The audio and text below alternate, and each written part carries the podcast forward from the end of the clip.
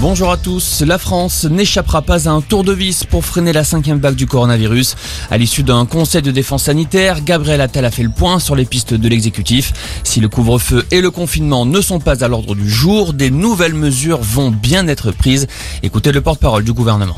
L'enjeu, c'est de protéger les Français face à la vague, de manière à sauver les fêtes de fin d'année et à traverser l'hiver le mieux possible. Des orientations claires ont été actées ce matin, dans trois directions. D'abord, le renforcement des mesures barrières et du port du masque, en intérieur comme en extérieur, l'aération, l'ensemble des mesures barrières qui permettent de nous protéger vis-à-vis des contaminations.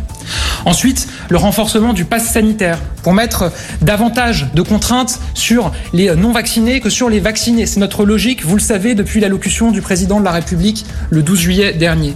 Enfin, l'accélération de la campagne de rappel vaccinal.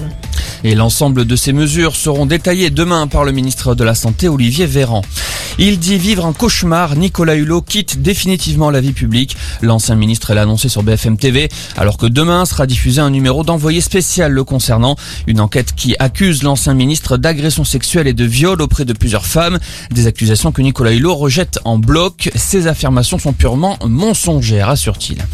Karim Benzema va faire appel. Le footballeur français vient d'être condamné à un an de prison avec sursis et 75 000 euros d'amende dans l'affaire de la sextape de Mathieu Valbuena.